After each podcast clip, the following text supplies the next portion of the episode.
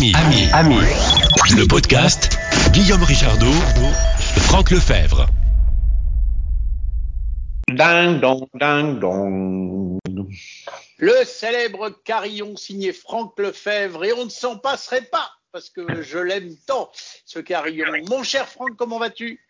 Salut Guillaume. Oui, ça va bien. C'est, tu vois, c'est le, le carillon le plus low-tech qui existe. C'est un pauvre bonhomme qui fait carillon. Euh, c'est, c'est pas un, super convertisseur euh, digital analogique, ni l'inverse, ni euh, un échantillon 256 bits. Pas du tout. C'est Oui, juste- c'est la vraie voix de Franck C'est- Lefebvre. Elle n'est pas du tout c'est, digitalisée. c'est juste, un pauvre humain. Mais il est très bien ce pauvre humain. Moi, je l'aime beaucoup, surtout quand on parle technologie euh, en direct de ta jolie Normandie. Alors, on a eu la petite coutume ces derniers temps de parler un peu d'économie circulaire, de parler de location des produits. On avait parlé à une époque de la Twingo Lore Moto. On a parlé récemment dans la vaisselle qui s'appelle Ever Ever.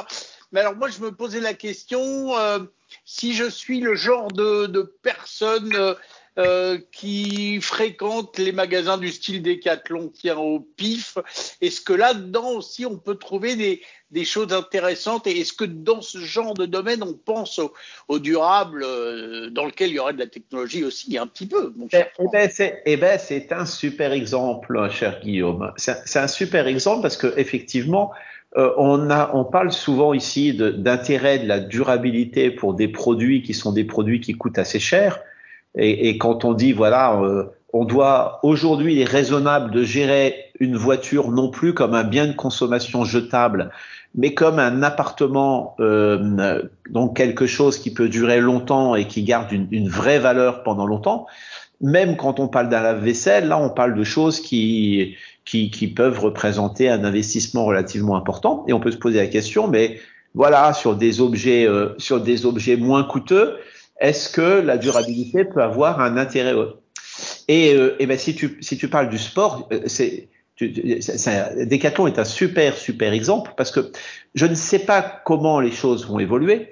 Mais, euh, mais pour les petits curieux qui, qui fouillent un peu sur les réseaux sociaux, et là en particulier euh, pour ceux qui voudront fouiller sur YouTube, il y a une initiative extrêmement intéressante qui s'appelle qui s'appelle WePlay Circular euh, et dans laquelle euh, on peut voir, je dis bien on, fouille un peu parce que bizarrement, je trouve hein, euh, Decathlon a pas beaucoup beaucoup euh, a pas beaucoup beaucoup euh, euh, communiqué sur ce sujet.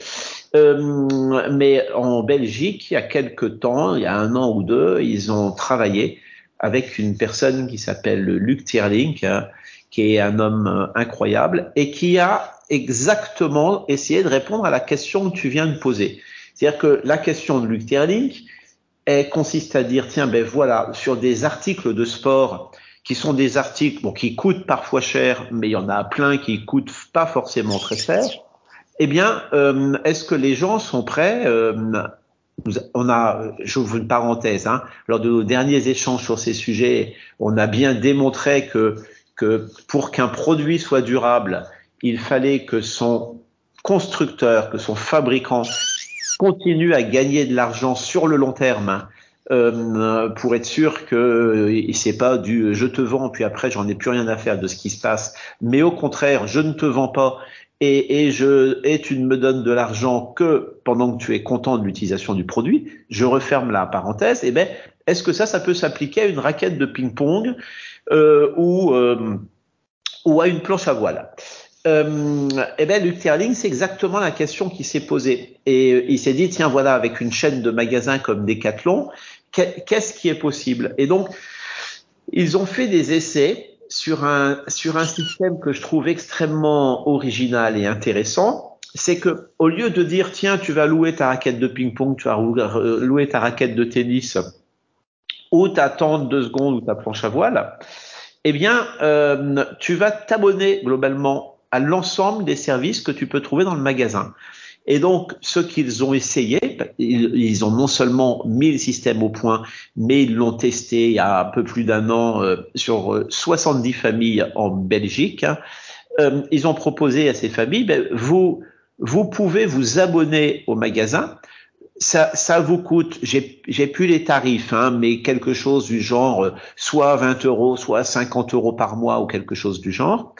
Imagine, si tu prends du 50 euros par mois, ça veut dire que tu as le droit d'avoir chez toi. Donc là, faut bien suivre ce que je vais dire, parce que ça, c'est pas compliqué, mais c'est tellement original que qu'on risquerait de le rater. Tu vas avoir le droit d'avoir chez toi pour un maximum de 1000 euros de produits sortis d'un magasin Decathlon. Ce qui veut dire que si tu prends une raquette à 200, une raquette de tennis à 200 euros, si tu prends une planche à voile à 500 euros, je dis n'importe quoi hein, sur les tarifs, et si tu prends, eh ben, donc voilà, là tu as 250, c'est ça, je sais plus les chiffres que j'ai pris, mais si tu prends une raquette de tennis à 250 euros et si tu prends une planche à voile à 500 euros, eh ben, tu es à 750 euros. Si, comme ton plafond, il est de 1000 euros, eh bien, si jamais tu veux prendre quelque chose euh, genre genre genre euh, euh, attends que je que je réfléchisse bien. Tiens tu veux prendre un vélo tu veux prendre un vélo électrique et tu veux prendre un vélo électrique. Parce que ça va coûter trop cher. Tu veux prendre un, un, un vélo d'enfant qui euh, normalement coûte 500 euros. Eh bien tu vas pas pouvoir tu comprends pourquoi? Parce que ça ferait 1250 euros, alors que tu as un abonnement qui te donne droit à 1000 euros. C'est par mois, donc le mois d'après, il faut que tu ramènes des trucs pour. Et bien c'est ça qui est génial. C'est ça qui est génial, c'est-à-dire qu'au lieu de laisser ta raquette de tennis que tu utilises plus ou que ton fils utilise plus parce que maintenant euh, le tennis ça n'intéresse plus, qu'il préfère faire du basket, eh ben au lieu de laisser ça pourrir, tu vas prendre ta raquette de tennis si tu l'utilises plus, tu vas la ramener et donc ça va te remettre ton crédit à 500 euros et puis tu vas pouvoir prendre un vélo à la place et ainsi de suite. Ce qui fait que au lieu d'avoir des, des, bidules qui traînent, euh, que tu vas essayer de revendre d'occasion, que tu vas, eh bien, le magasin devient le gestionnaire de ça et donc tu, tu es abonné pour un volume total d'achat et ce volume total d'achat, tu l'occupes comme tu veux et tu viens, tu rends les produits dont tu n'as plus besoin et tu peux en prendre quand tu en as besoin et, ça sur du très long terme. C'est génial, non? Ah, c'est carrément original. Je dois dire que je reconnais qu'il fallait y avoir pensé. Donc, si on, si on regarde, parce que si, si on a une vision classique du, du, du commerce de consommables, on va dire ah ben ouais mais la raquette la raquette elle va avoir été abîmée et puis euh, le magasin ça va les embêter et puis euh, ils vont gagner beaucoup moins d'argent comme ça et puis les clients, euh, ben les clients, ce qu'ils veulent, c'est du neuf. Ils veulent pas un machin qui a déjà servi. Et donc, ce qui est génial, c'est que Luther Link et Decathlon, ils se sont dit, ben, au lieu de, au lieu de se poser toutes ces questions autour d'une table, eh ben, on va juste demander aux gens et puis on va essayer.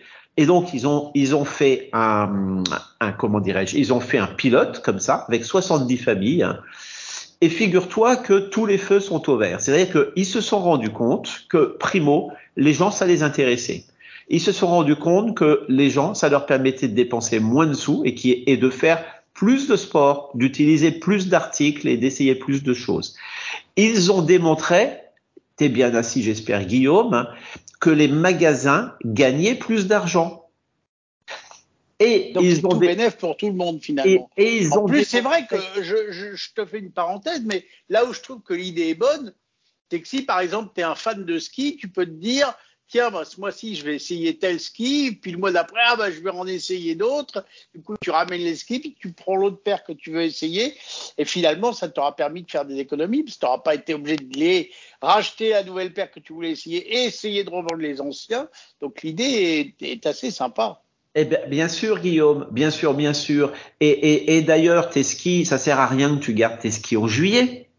D'accord, quoi. Sauf si tu vas skier euh, sur des glaciers, je sais pas quoi. Donc, donc tu vas pour, comme ça, avec ton programme normal, tu vas. En juillet, tu vas prendre euh, des skis nautiques. Tu vas prendre des, skis nautiques ou ta planche à voile, et puis en décembre, tu vas prendre tes skis, et ainsi de suite. Et donc, dans les choses que, que je trouve très intéressantes, c'est que euh, on, va, on a tendance à penser, oui, mais les produits, c'est pas forcément de la bonne qualité, donc ils vont se dégrader, donc ils vont être usés.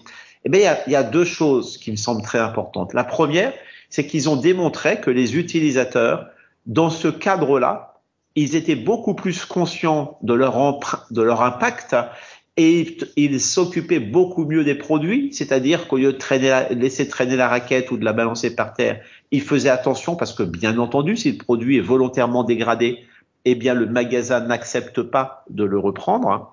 Et, ils se sont rendus compte encore mieux quand Luc il est allé voir les, concepteurs des produits et qui leur a expliqué le truc. Eh ben les concepteurs sur quasiment tous les produits, ils, ils ont dit à Luc ah mais oui mais si si l'objet il est destiné à être loué, eh ben ça va nous permettre de dépenser plus d'argent lors de la conception de l'objet et donc, on va être en, mesure de faire des objets qui sont plus solides, qui sont de meilleure qualité et qui ont même des meilleures performances techniques.